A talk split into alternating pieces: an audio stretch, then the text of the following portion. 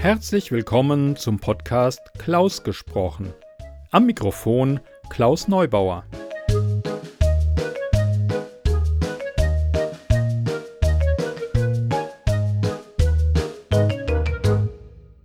Eigentlich hatte ich mir für meinen Podcast gedacht, dass der Fokus auf lustigen, humorvollen Geschichten liegen sollte. Aber irgendwie finden mich dunkle Geschichten. Oder ich finde sie. Zu meiner großen Freude habe ich heute wieder die Genehmigung von Stefan Barth bekommen, eine seiner Geschichten aus der Kurzgeschichtensammlung Einen Kopf kürzer einsprechen zu dürfen. Es ist zwar eine Weihnachtsgeschichte, aber eine sehr spezielle Weihnachtsgeschichte, die im Krieg spielt. Es geht blutig zu. Und äh, ja, Triggerwarnungen sind ja modern. Es ist nicht für jedermann. Und ich werde auch am Schluss äh, auf die übliche Abspannmusik verzichten. Ähm, ja, das passt einfach nicht. Und den Hörspieltipp lasse ich auch einfach weg. Wer mehr über Stefan und seine Werke wissen möchte, findet das auf seiner Webseite stefan-bart.works. Works wie W-O-R-K-S. Ja, und jetzt gute Unterhaltung mit der spannenden und gruseligen Kurzgeschichte.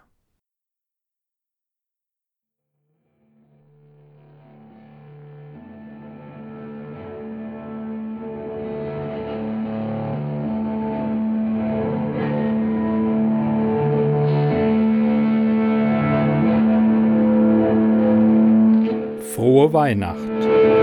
Eine Geschichte von Stefan Barth. Aus der Kurzgeschichtensammlung Einen Kopf kürzer.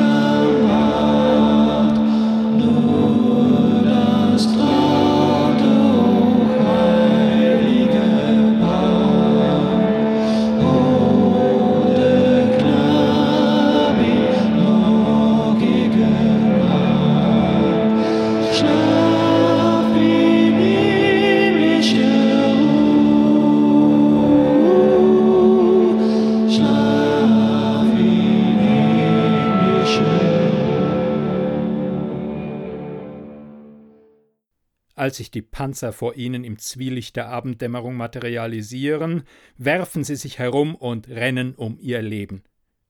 Sekunden später zerreißen die ersten Granaten die gefrorene Erde.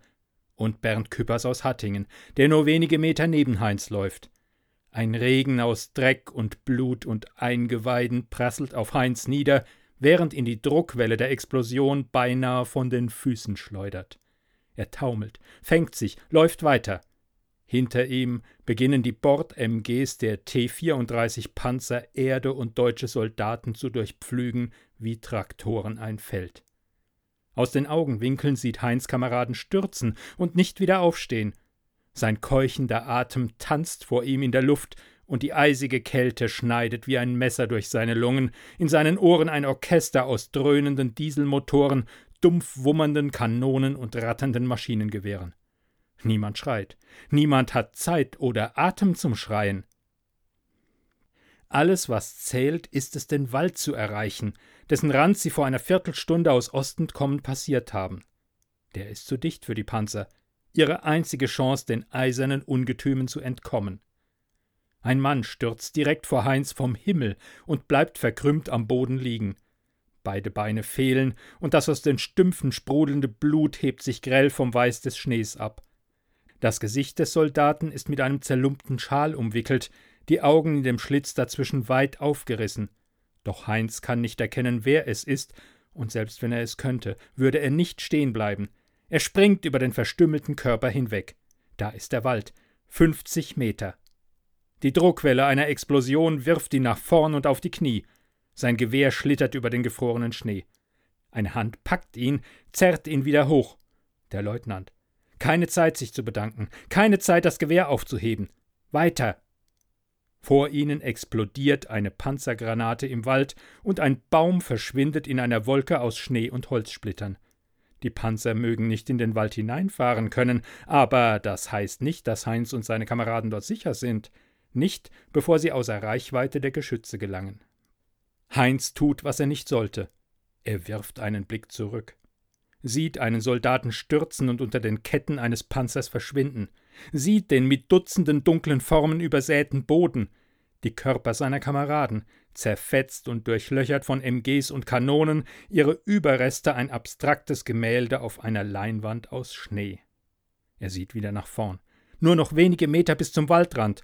Der Leutnant ist bereits da, zwei, drei weitere Soldaten ebenfalls. Dann stürmt Heinz durch eine Lücke zwischen zwei Bäumen. Ein Ast peitscht über seine Wange und reißt die Haut auf, aber das spürt er kaum. Die eisige Kälte hat sein Gesicht betäubt. Nicht stehen bleiben! schreit der Leutnant, der genau das getan hat und sich mit einer Hand keuchend an einem Baum abstützt, während er mit der anderen die Männer an sich vorbeiwinkt. Ein paar Meter entfernt explodiert wieder eine Panzergranate zwischen den Bäumen. Eine Ladung Schnee stürzt durch die Erschütterung von oben auf Heinz herab, und ein Teil davon verschwindet wie die eisige Knochenhand des Todes in seinem Nacken. Er rennt, er stolpert, er wankt, er taumelt, er fällt, er zieht sich an einem Baum wieder hoch, rennt weiter. Er weiß nicht wie lange. Er weiß nicht in welche Himmelsrichtung. Er hat jede Orientierung verloren. Es ist bereits dunkel, als sie stoppen und auf einer kleinen Lichtung zusammenbrechen. Nichts ist zu hören, außer ihrem eigenen, keuchenden Atem und dem bellenden Husten von Franz Hirschberg aus dem dritten Zug. Erst jetzt versucht Heinz, die Gesichter der anderen Männer, die es mit ihm bis hierher geschafft haben, in der Finsternis des Waldes auszumachen. Es sind fünf. Der Leutnant, Franz Hirschberg, Gerd Wattke ebenfalls aus dem dritten Zug, Arkadi Schreiber, ein Halb-Ukrainer, der der Kompanie als Dolmetscher zugeteilt ist, und einer, dessen Namen er nicht kennt. Was, was, wenn, wenn Sie uns ver verfolgen? fragt Franz, als sein Hustenanfall vorüber ist. Dann kriegen Sie uns, sagt Wattke. Ich bin durch. Ich kann nicht mehr. Sollen Sie mich erschießen? Du kannst von Glück reden, wenn sie dich gleich erschießen, sagt Arkadi, während er die löchrigen Lappen, die in Ermangelung von Handschuhen seine Finger schützen sollen, von den Händen wickelt. Er stöhnt vor Schmerz. Heinz sieht, dass der Ukrainer an mindestens vier von zehn Fingern Erfrierungen hat. Der wird kein Gewehr mehr halten, geschweige denn abfeuern. Sechs Mann, flüstert der Leutnant mit heiserer Stimme und lässt den Kopf hängen. Sechs Mann. Bevor die Panzer kamen, waren es 52 Mann gewesen. Der Rest ihrer Kompanie, mit dem sie wieder zum Bataillon stoßen wollten. Sechs von 52.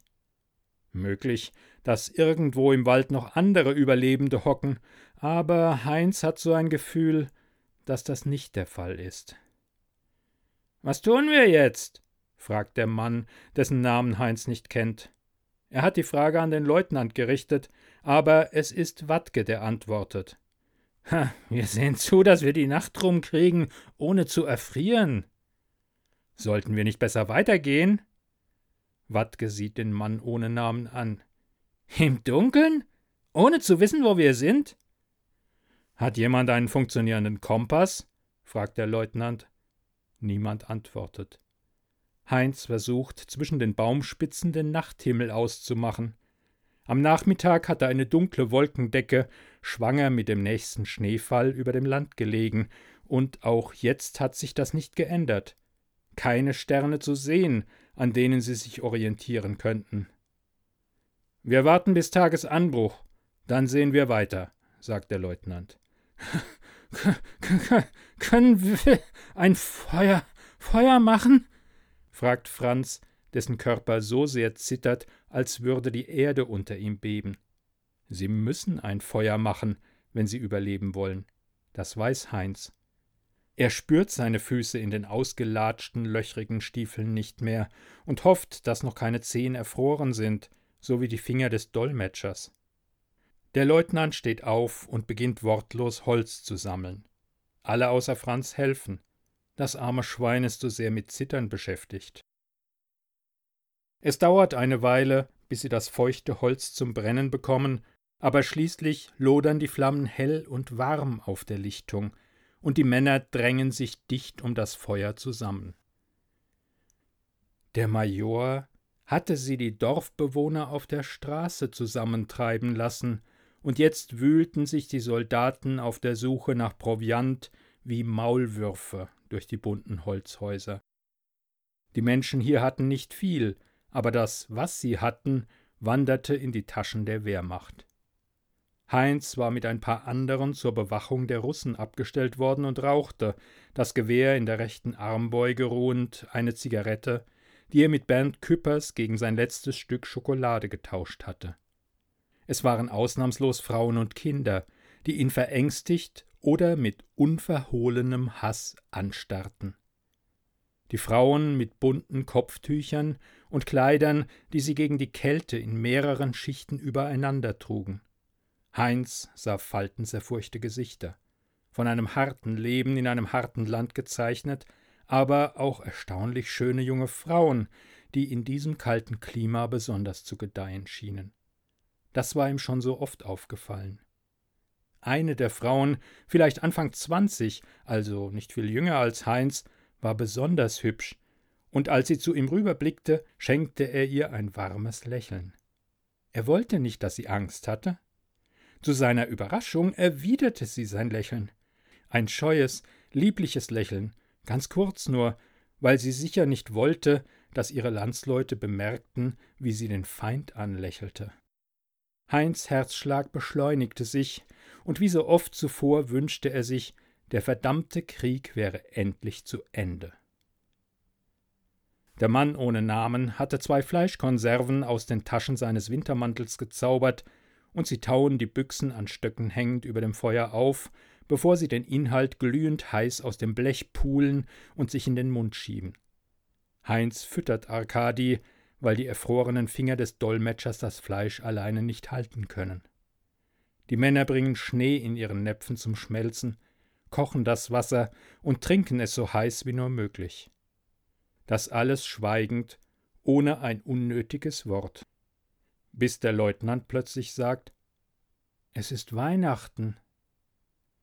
Heinz weiß das, aber er hat es verdrängt.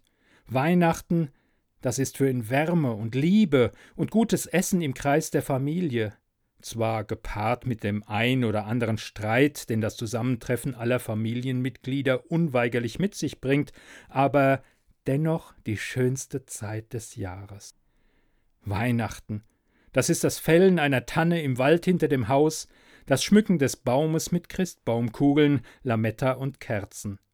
Das Trinken von warmem Grog mit seinem Vater und seinen Brüdern, wenn die Frauen und Kinder längst im Bett liegen. Heinz Brüder haben ihr letztes Weihnachten bereits gefeiert. Beide sind im Sommer gefallen, der eine hier in Russland, der andere irgendwo in Italien. Laut dem letzten Brief seiner Mutter im November geht es dem Rest der Familie gut, den Witwen seiner Brüder, seinen drei Neffen und zwei Nichten und seinen Eltern. Aber die Bombenangriffe der Alliierten werden häufiger und heftiger, hat sie geschrieben, und sie denken darüber nach, die Kinder aufs Land zu schicken, so wie es viele andere bereits getan haben. Der Gedanke an seine Familie treibt Heinz die Tränen in die Augen, und er verflucht den Leutnant, weil der Idiot unbedingt Weihnachten erwähnen musste.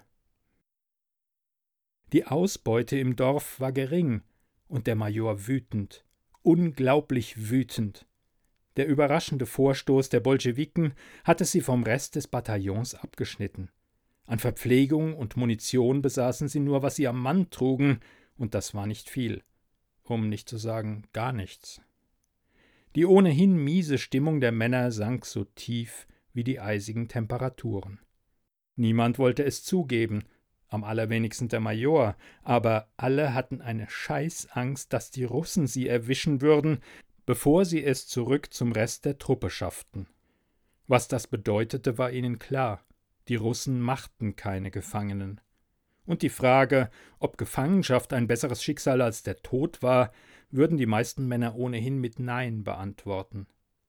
Heinz versuchte noch einen letzten Zug vom bis auf seine Finger heruntergebrannten Zigarettenstummel zu nehmen, als der Major plötzlich vor die Dorfbewohner trat, seine Walter aus dem rissigen Lederholster zog und einer alten Frau ohne Vorwarnung in die Stirn schoss. Heinz fiel vor Schreck die Kippe aus dem Mund. Die Dorfbewohner begannen panisch zu schreien. Ein Junge wollte weglaufen und wurde von Bernd Küppers mit dem Gewehrkolben in den Schnee geprügelt. Die kleineren Kinder klammerten sich weinend an die Frauen. Der Major schrie mit sich überschlagender Stimme. Er wollte wissen, wo die Dorfbewohner das Fressen versteckt hatten. Raus mit der Sprache, oder er würde sie alle abknallen. Arkadi übersetzte, aber die tränenüberströmten, zu Tode verängstigten Frauen bestanden darauf, dass sie nichts hatten, wirklich nicht. Heinz glaubte ihnen. Der Major wahrscheinlich auch, aber er wollte es nicht wahrhaben. Er stand einen Moment mit gesenktem Kopf da. Dann befahl er Heinz und den anderen, das Pack in die Kirche zu treiben. Der Leutnant fängt leise an zu singen.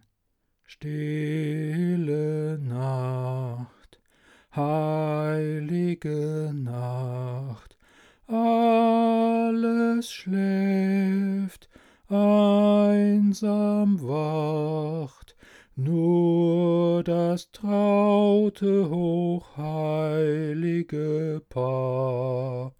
Holder Knabe im lockigem Haar, Schlaf in himmlischer Ruh,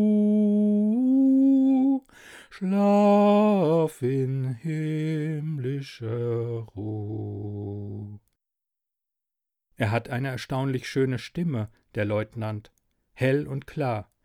Wattke schnauft genervt, aber Heinz spürt wieder, wie ihm die Tränen in die Augen steigen. Stille Nacht, heilige Nacht, Gottes Sohn, o wie lacht, singt der Leutnant weiter. Franz Hirschberg fällt mit ein. Lieb aus deinem göttlichen Mund, das uns schlägt die Retten Schund. Seine zitternde Stimme tut der Schönheit des Moments keinen Abbruch. Heinz hört eine dritte Stimme, und erst nach ein paar Worten wird ihm klar, dass es seine eigene ist. Jesus in deiner Geburt, Jesus in deiner Geburt. Und bei der nächsten Strophe singen dann auch der Mann ohne Namen und Wattke. Stille Nacht, heilige Nacht, die der Welt Heil gebracht, aus des Himmels goldenen Höhen, uns der Gnade Fülle lässt sehen, Jesum in Menschengestalt, Jesum in Menschengestalt. Dann wird Franz Hirschberg wieder von einem Hustenanfall durchgeschüttelt und ihr Gesang verstummt. Arkadi klopft Franz in einer hilflosen Geste auf den Rücken, als wäre ihm bloß etwas im Hals stecken geblieben. Das Husten klingt grässlich, feucht und rasselnd, und Heinz erwartet fast zu sehen, wie Franz seine gepeinigten Lungen in den Schnee spuckt. Irgendwann, es erscheint Heinz wie eine Ewigkeit, hört er endlich auf zu husten und bleibt so weit vornübergebeugt sitzen, dass sein Stahlhelm beinahe die lodernden Flammen berührt. Jetzt rasselt nur noch sein Atem, ungefähr so laut wie die Ketten der russischen Panzer. Frohe Weihnachten, Männer, sagt der Leutnant mit brüchiger Stimme. Frohe Weihnachten, sagt Heinz, während Tränen warm sein Gesicht hinabrinnen. Bilder flackern durch seinen Kopf wie ein Film im Kino. Der Krieg ist vorüber, und er ist mit der schönen jungen Russin aus dem Dorf verheiratet. Sie haben Kinder, einen Jungen und ein Mädchen, und sie leben idyllisch in einem alten Fachwerkhaus am Fluss. Es ist Weihnachten, Wald und Wiesen sind mit Schnee bedeckt, und Heinz hat mit seinen Kindern eine Tanne im Wald gehackt, die sie am heiligen Abend gemeinsam schmücken, während im Dorf die Glocken zur Christmesse läuten. Dann hört er die Äste knacken. Die anderen hören es auch. Der Leutnant springt auf und fummelt mit steifen Fingern die Pistole aus seinem Holster. Wattke und der Mann ohne Namen haben ihre Sturmgewehre hochgerissen.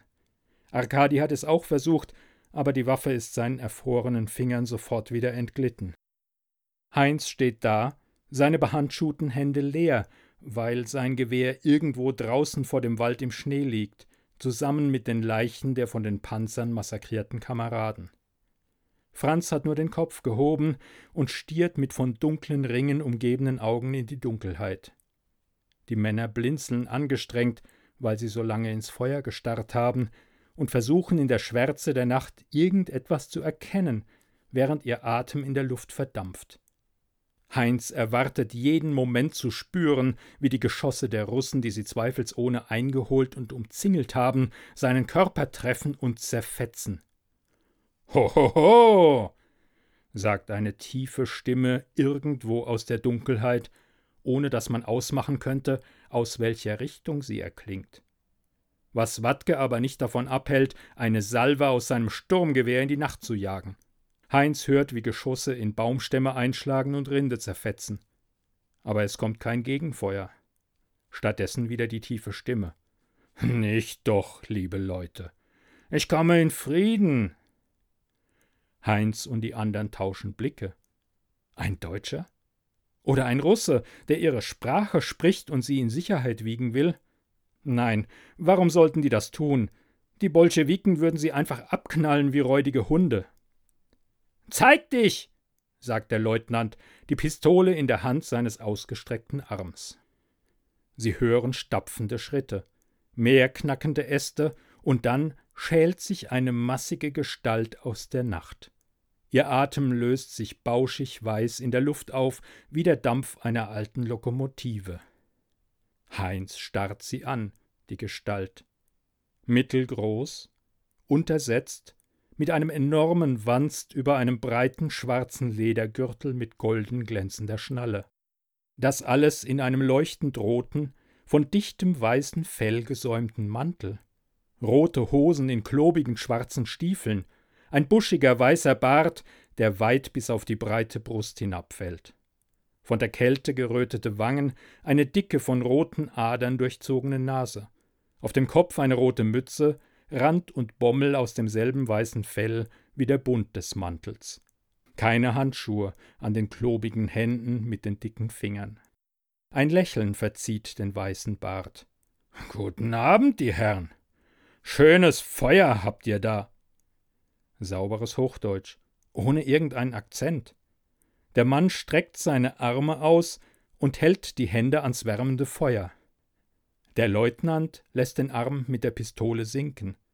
Der Mann ohne Namen sein Sturmgewehr auch. Nur Wattke hält seine Waffe weiter auf den Fremden gerichtet.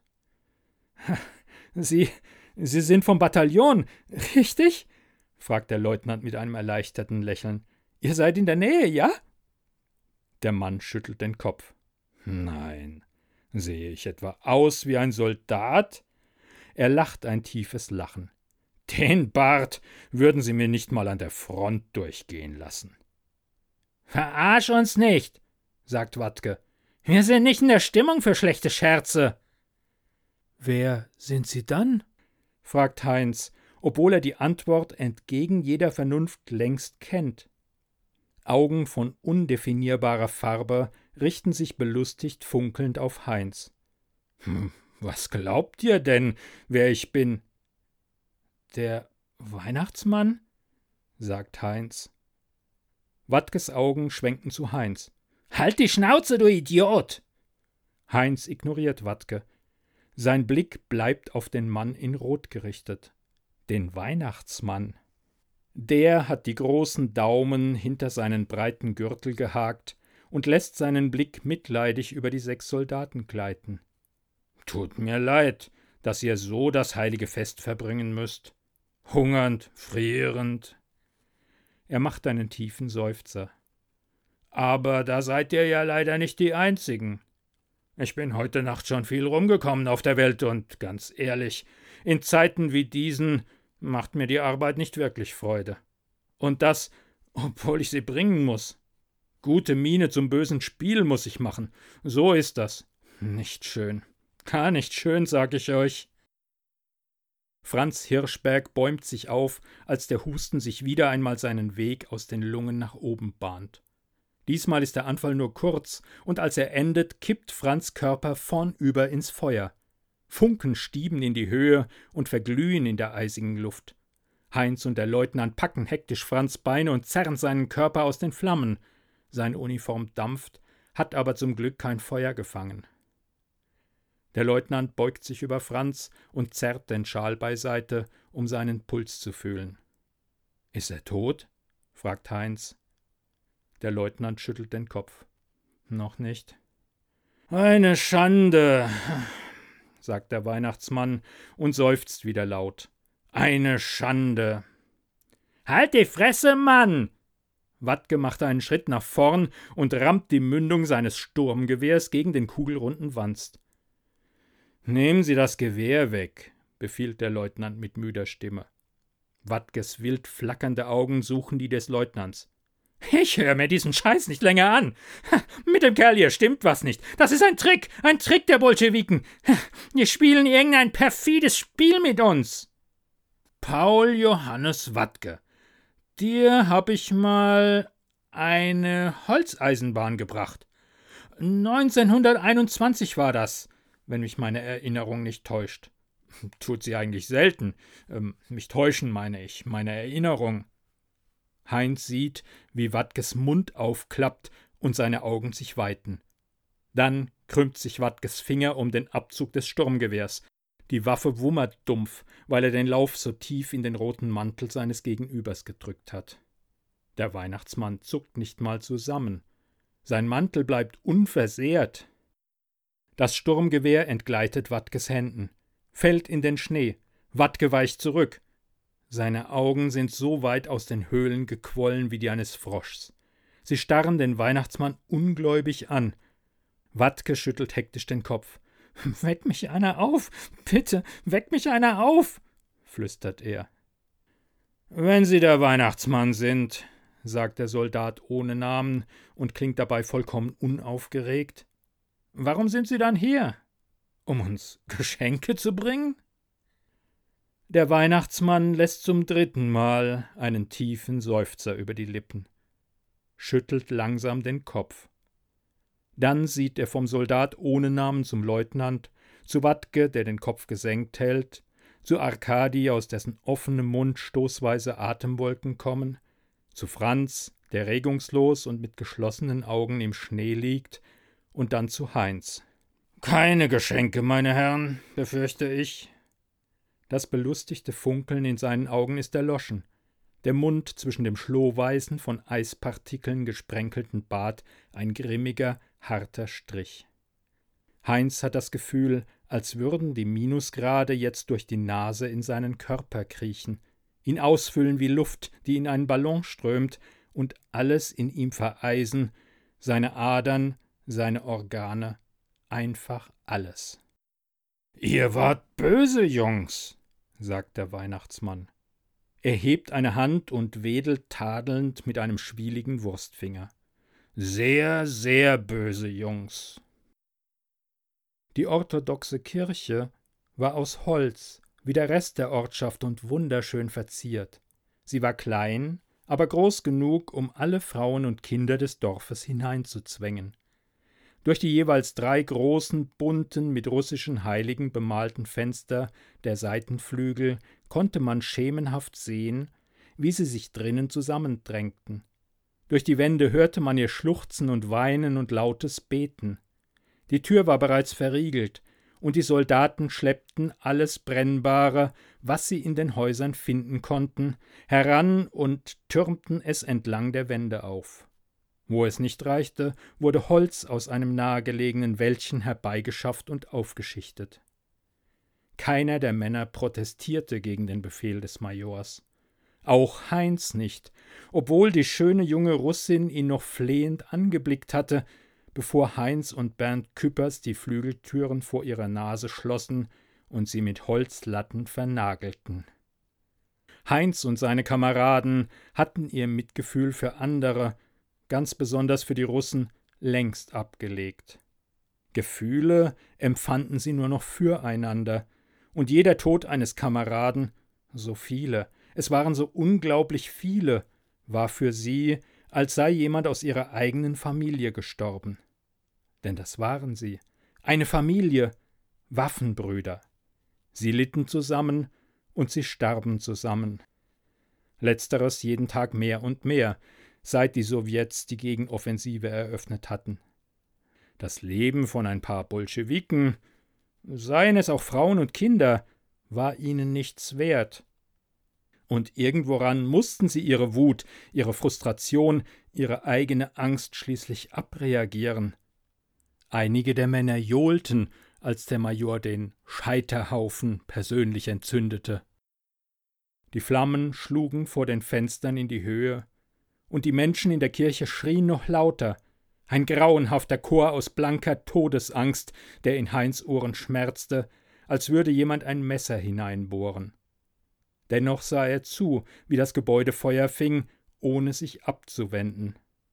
Dann barsten die Fenster, als die Frauen sie von innen mit Kirchenbänken oder mit ihren bloßen Händen zertrümmerten. Ihre verzerrten Gesichter erschienen wie dämonische Fratzen zwischen den flackernden Flammen. Der Major brauchte nicht den Befehl zum Schießen zu geben. Das taten die Männer von ganz alleine. Sie jagten Schuss um Schuss in die Gesichter und Körper, die versuchten, aus den zerstörten Fenstern zu klettern. Heinz sah eine Gestalt, der es irgendwie gelang, sich über die gezackten Ränder des geborstenen Glases zu wälzen. Sie stürzte in das brennende Holz vor dem Fenster und war für einen kurzen Augenblick verschwunden. Dann war sie wieder da. Ihr buntes Kleid brannte an mehreren Stellen, als sie direkt vor Heinz aus der Feuerwand taumelte. Rauch stieg von ihrem brennenden Haar in den an diesem Tag klaren blauen Himmel. Die schöne junge Russin sah Heinz direkt in die Augen, ihre Hände nach ihm ausgestreckt. Sie war nur noch zwei Armlängen von ihm entfernt, als er den Karabiner an die Schulter riss und ihr ins linke Auge schoss. Ihr Hinterkopf explodierte und sie kippte vornüber. Ihr brennender Schädel landete nur eine Handbreit von Heinz Stiefeln entfernt auf dem Boden, dessen gefrorene Oberfläche unter der Hitze des Feuers zu schmelzen begann. Deswegen gibt es heute leider keine Geschenke, sagt der Weihnachtsmann. Es liegt echtes Bedauern in seiner Stimme. Heinz hört ein seltsames Geräusch, und es dauert einen Moment, bevor ihm klar wird, dass es Wattke ist, der begonnen hat zu lachen ein hysterisches Heulen, das immer lauter wird und ankündigt, dass Wattke gerade im Begriff ist, den Verstand zu verlieren oder er ihn bereits verloren hat. Wattke wirft sich mit einem Ruck herum und läuft davon. Er stolpert über eine Schneeverwehung, richtet sich wieder auf, taumelt weiter und Sekunden später hat der dunkle Wald ihn einfach verschluckt. Heinz hat wieder angefangen zu weinen. Seine Stimme zittert so sehr wie die von Franz Hirschberg vorhin, nur nicht vor Kälte, sondern vor Angst. Seine Zähne klappern bei jedem Wort aufeinander. Bestrafst du uns jetzt? Der Weihnachtsmann sieht ihn an, macht zwei Schritte auf ihn zu und legt Heinz seine große Hand auf die Schulter, drückt sie. Nein, mein Junge, ich bestrafe nicht, ich beschenke nur. Heinz kann nicht anders.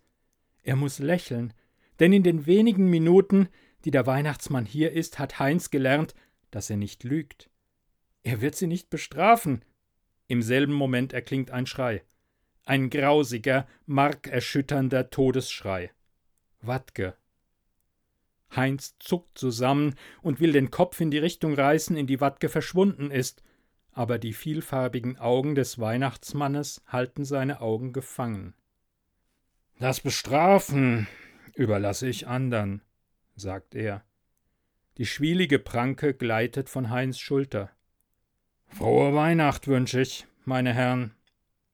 Damit dreht er sich um und stapft schnaufend zurück in die Richtung, aus der er gekommen ist.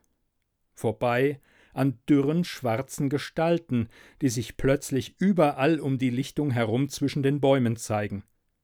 Heinz blinzelt. Es sind Körper. Dutzende, bis zur Unkenntlichkeit verbrannte Körper, von der Hitze des Feuers deformiert, einige kleiner als andere und die Nacht ist erfüllt von ihren grässlichen Schreien, als das Feuer sie bei lebendigem Leibe frisst und die Geschosse von Heinz und seinen Kameraden diejenigen treffen, die aus der brennenden Kirche fliehen wollen. Der Leutnant steckt sich wie Walter in den Mund und drückt ab. Seine Schädeldecke explodiert und sein Körper sackt in sich zusammen.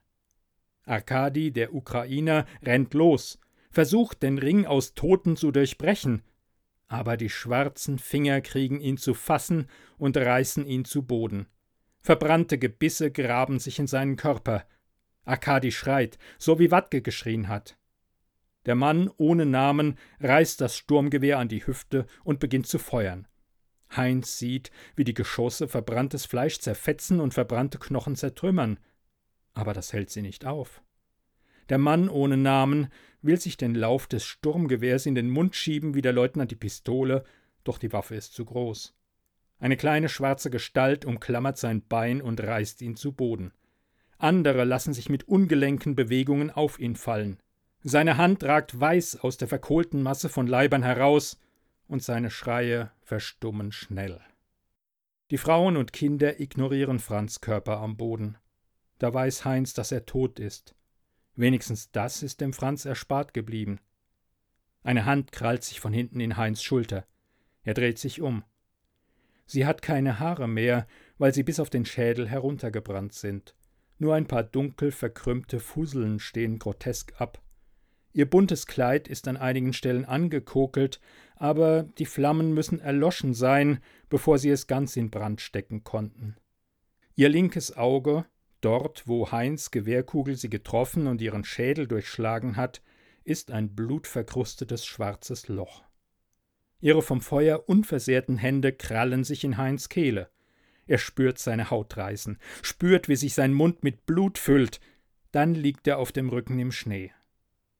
Das Letzte, was er sieht, bevor der weit aufgerissene Mund der schönen jungen Russin über ihm erscheint, ist ein großer Schlitten, gezogen von sechs Rentieren, der über ihn den auf einmal sternenklaren Nachthimmel entlang schießt wie eine Sternschnuppe. Und das Letzte, was er hört, ist die dunkle Stimme des Weihnachtsmanns. Ho, ho, ho!